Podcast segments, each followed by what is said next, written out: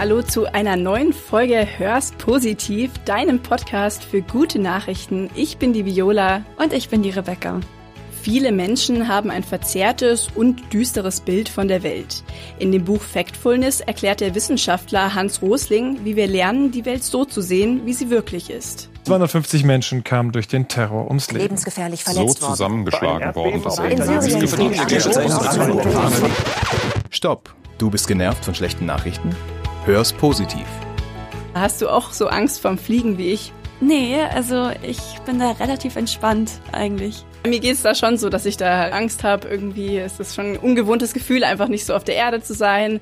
Und das Komische ist, als Kind hatte ich nie Flugangst. Also ich weiß auch nicht wieso, aber es hat sich erst in der letzten Zeit entwickelt. Was ja eigentlich so komisch ist, weil Flugzeug ja das sicherste Verkehrsmittel ist, mhm. mit dem man sich fortbewegen kann.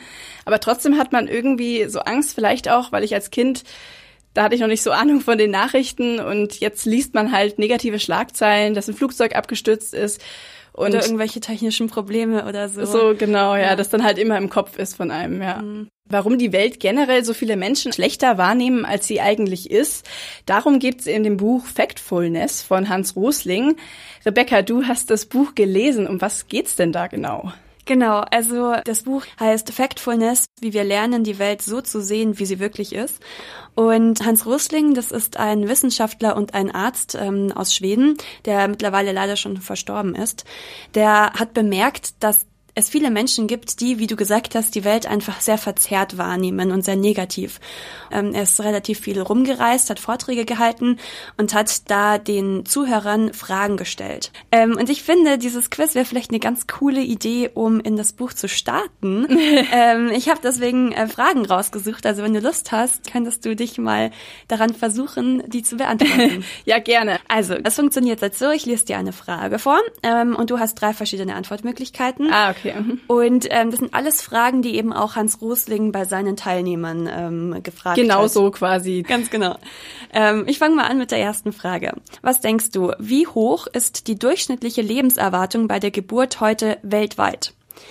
Sind das 50 Jahre, sind das 60 Jahre oder sind das 70 Jahre? Ich würde vielleicht 60 sagen. Das ist falsch. Tatsächlich sind 70. Ach krass, mhm. echt, okay. Wie hat sich die Zahl der Todesfälle pro Jahr durch Naturkatastrophen über die letzten 100 Jahre entwickelt?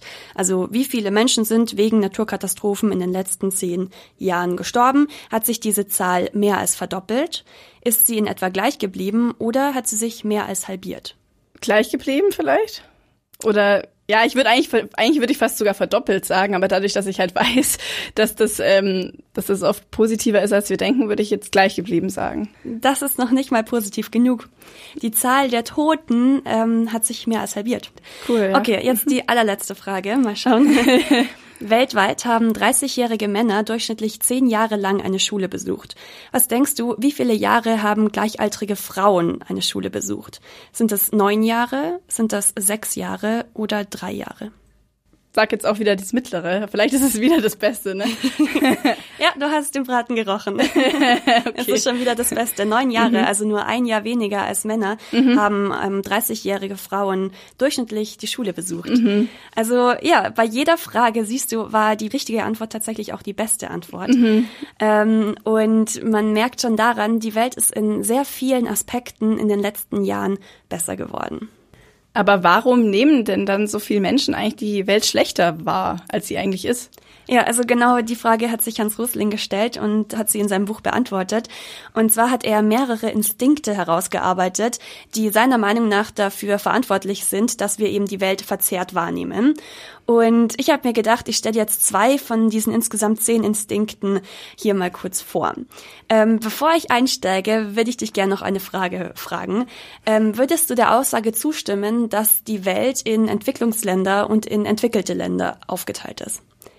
Würde ich schon, also es gibt ja noch Schwellenländer, die so dazwischen sind, ne? aber eigentlich glaube ich so diese klare Abgrenzung Entwicklungsland versus Industriestaat hat man ja immer so im Kopf, ja. Ja, sehr viele Menschen nehmen es so wahr, dass es zwei Seiten gibt. Es gibt also einmal die reichen Länder und einmal die armen, die Entwicklungsländer. Aber das ist eine falsche Annahme. Rosling spricht bei diesem Instinkt vom Instinkt der Kluft. Es geht darum, wie der Instinkt der Kluft in den Köpfen der Menschen das Bild Bild einer Welt entstehen lässt, die aufgeteilt ist in zwei Arten von Ländern oder zwei Arten von Menschen, die Reichen und die Armen. Ich spreche von Mega-Trugschlüssen, weil sie maßgeblich dazu beitragen, dass die Menschen die Welt falsch wahrnehmen. Dieser erste Trugschluss ist der schlimmste, indem er die Welt in zwei irreführende Schubladen einordnet, arm und reich, verzerrte er alle globalen Proportionen im Denken der Menschen. Also das war jetzt ein Ausschnitt aus dem Buch. Ähm, in Wahrheit ist diese Sicht total veraltet. Vor etwas mehr als 50 Jahren war die Welt tatsächlich noch so gespalten. Es gab also die Entwicklungsländer, in denen haben Frauen sehr viele Kinder bekommen, aber die Kindersterblichkeit war gleichzeitig sehr hoch.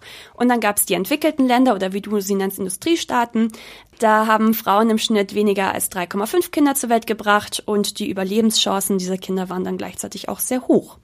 Mittlerweile sieht das Ganze aber anders aus. Also es gibt nicht mehr so diese klare Trennung, sondern es gibt heutzutage überwiegend kleine Familien und in den allermeisten Ländern ist die Kindersterblichkeit auch nur noch sehr gering.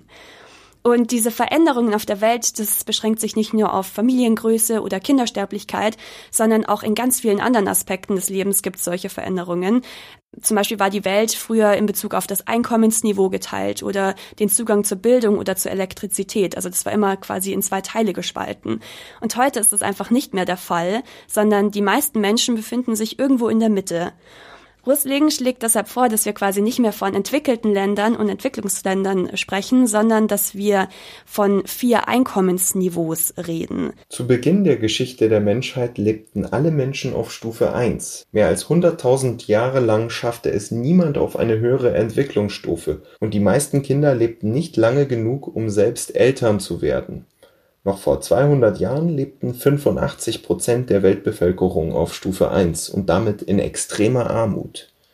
Heute verteilt sich die große Mehrheit der Menschen im mittleren Bereich über die Entwicklungsstufen 2 und 3 und genießt die gleiche Bandbreite des Lebensstandards wie die Menschen in Westeuropa und in Nordamerika in den 1950er Jahren. Und dies gilt seit mehreren Jahren. Und äh, wie unterscheiden sich die Einkommensniveaus dann genau? Also auf Stufe 1 ist es so, dass sich die Menschen in einem Plastikeimer noch Wasser aus einem Loch holen. Sie essen oft dieselbe einfache Mahlzeit und sterben oft an vergleichsweise leichten Krankheiten, weil sie sich eine medizinische Behandlung nicht leisten können. Ähm, und von ungefähr, wir sind jetzt bei knapp acht Milliarden Menschen weltweit, ähm, also von ungefähr acht Milliarden Menschen leben heute eine Milliarde Menschen auf diese Art und Weise, also auf Einkommensstufe 1. Auf Stufe 2 gibt es schon mal deutliche Verbesserungen. Zum einen muss man die Lebensmittel nicht mehr selbst anbauen, man schläft auf Matratzen, hat eventuell auch einen Gasherd und auf diese Art und Weise leben etwa drei Milliarden Menschen. Dann noch etwas einfacher wird das Leben auf Stufe 3. Da leben aktuell etwa zwei Milliarden Menschen. Da äh, haben die Menschen schon Geld, das sie sparen können. Sie haben eventuell ein Motorrad, mit dem sie fahren können. Sie haben einen Kühlschrank, in dem sie Lebensmittel lagern können. Und dann gibt's die Stufe 4, die wir besonders gut kennen. Ähm, wir gehören dazu. In der wir leben, ja. Genau, richtig. Und etwa eine Milliarde Menschen lebt heute auf diese Art und Weise wie wir. Also, wie du jetzt gerade gesagt hast, auf Stufe 1 und Stufe 4 sind ja nur jeweils eine Milliarde Menschen. Das heißt, die meisten Menschen sind so dazwischen. Ja, richtig. Und Rosling zieht daher folgendes Fazit. Factfulness besteht darin zu erkennen, wann in einer Erzählung von einer Kluft die Rede ist und sich daran zu erinnern, dass damit ein Bild von zwei Gruppen gezeichnet wird, die durch eine Kluft voneinander getrennt sind. In der Wirklichkeit gibt es aber häufig gar keine Polarisierung. Gewöhnlich befindet sich die Mehrheit in der Mitte, also dort, wo die Kluft sein soll. Okay, um das nochmal so zusammenzufassen, ich glaube, wir sollten uns von dieser Vorstellung lösen, dieses, was bei mir ja auch noch präsent war, dieses, es gibt äh, Industriestaaten und Entwicklungsländer, aber eigentlich sind ja die meisten dazwischen, liegen dazwischen irgendwo und sind weder ganz reich noch ganz arm. Genau. Also das war ja jetzt der Instinkt der Kluft, den du jetzt gerade beschrieben genau. hast. Aber du hast gemeint, es gibt auch noch weitere Gründe, wieso wir Menschen die Welt so anders wahrnehmen, als sie eigentlich ist. Genau, richtig. Ähm, ein zweiter Punkt, auf den er sehr großen Wert gelegt hat, ist der Instinkt der Negativität. Ähm, und zwar sagt Rosling, dass wir dazu neigen, das Schlechte aufmerksamer wahrzunehmen als das Gute. Und zwar aus folgendem Grund. Hier kommen drei Dinge zusammen. Eine unzutreffende Erinnerung an die Vergangenheit, eine selektive Berichterstattung durch Journalisten und politische Aktivisten sowie das Gefühl, dass es hartherzig oder gewissenlos wäre, von Verbesserungen zu sprechen, solange es immer noch schlimme Dinge gibt. Aber es gibt zahlreiche positive Entwicklungen, die wir deshalb vielleicht leichter aus, dem, aus den Augen verlieren. Ähm, Rüssling hat da mehr als 30 Beispiele dazu genannt, was ähm, alles besser geworden ist. Er redet zum Beispiel von schlechten Dingen, die abnehmen oder sogar verschwunden sind mhm. und nennt als Beispiel die Zwangsarbeit. Im Jahr 1800 war Zwangsarbeit in 193 von 195 Ländern legal oder wurde vom Staat praktiziert. Also fast alle Länder hatten Zwangsarbeit. Und 2017 waren es nur noch drei Länder. Also die Zahl drei ist Länder, mhm, okay. total gesunken. Mhm. Eine zweite Entwicklung, die er genannt hat, ist der Anteil an unterernährten Menschen. Der ist nämlich gesunken. Im Jahr 1970 waren noch 28 Prozent aller Menschen unterernährt und 2015 waren es nur noch 11 Prozent. Und was auch ähm, an schlechten Sachen quasi abgenommen hat, sind Kinder zwischen 5 und 14 Jahren, die unter schlechten Bedingungen Vollzeit arbeiten müssen. 1950 waren es noch 28 Prozent und 2012 nur noch 10 Prozent. Wahnsinn. Und diese Liste führt er quasi fort. Er nennt er insgesamt 16 schlechte Dinge, die abnehmen oder verschwunden sind. Nennt er in seinem Buch dann auch noch irgendwelche guten Sachen, die sich dann so verstärkt oder verbessert haben? Ja, ja, ganz genau, ähm, quasi auf der Folgeseite. Ähm, und zwar ähm, hat er da das Beispiel Naturschutzgebiete genannt. Ähm, 1900 war nur 0,03 Prozent der Erdoberfläche, also quasi nichts, als Nationalpark oder als Naturschutzgebiet ausgewiesen. Mhm. Und 2016 waren es dann fast 14 Prozent. Und ein weiteres Beispiel, das er nennt, ist das Frauenwahlrecht. 1893 galt nur in einem einzigen Land das gleiche Wahlrecht für Frauen und Männer. Mhm, und ja. 2017 waren es fast alle, also 194 von 195 Ländern. Ja, krass, da hat sich schon viel getan. Ja. Absolut, ja. Und was sich auch verbessert hat, immer mehr Erwachsene können lesen und schreiben. Der Anteil ist von 10 Prozent im Jahr 1800 auf fast 90 Prozent im Jahr 2016 gestiegen. Also ist natürlich eine lange Zeitspanne, aber trotzdem von 10 Prozent auf fast 90 Prozent finde ich ähm, Wahnsinn, sehr bemerkenswert. Ja, ja, ähm, das Problem ist halt, dass wir eben unter anderem durch die Medien negativen Nachrichten Nachrichten mehr Aufmerksamkeit schenken. Genau, da hatten wir ja auch eine Podcast-Folge zu dem Thema, warum Medien so negativ berichten. Ja. Unsere erste Folge war das ja. Ja, genau. Genau, also wenn ihr da noch nicht reingehört habt, äh, freuen wir uns natürlich, wenn ihr euch das anhört. Die Tendenz von Medien eher über negative Sachen zu reden, ist aber nur ein Punkt für unsere negative Weltsicht. Hinzu kommt, dass zum Beispiel viele Menschen die Vergangenheit verklären, sagt Rosling. Seit jeher verklären ältere Menschen ihre Jugendzeit und beharren darauf, dass alles nicht mehr so ist, wie es früher war. Nun, das stimmt, allerdings nicht in dem Sinne, wie sie es meinen. Die meisten Dinge waren früher schlechter, nicht besser. Doch Menschen fällt es sehr leicht zu vergessen, wie etwas wirklich war. Und ja, Rosling zieht folgendes Fazit. Factfulness besteht darin zu erkennen, wann wir es mit negativen Nachrichten zu tun haben und sich dessen bewusst zu sein, dass es wesentlich wahrscheinlicher ist, dass uns Informationen über tragische Ereignisse erreichen. Wenn sich die Dinge verbessern, erfahren wir häufig nichts davon. Dies vermittelt uns systematisch einen überzogenen negativen Eindruck von der Welt um uns herum, was sehr belastend ist. Im Laufe des Buches klärt Rosling die Leser noch über acht weitere Instinkte auf, unter anderem den Instinkt der Angst, der uns die Welt verzerrt wahrnehmen lässt, oder den Instinkt der Verallgemeinerung. Und wie fandest du das Buch so? Also von den Inhalten auf jeden Fall hast du ja schon gesagt, gut, aber ist, wie ist das so geschrieben? Also ich fand es sehr, sehr gut zu lesen. Er hat wirklich eine sehr klare Schreibweise. Ich fand es auch sehr schön, dass er immer wieder persönliche Geschichten reingestreut hat.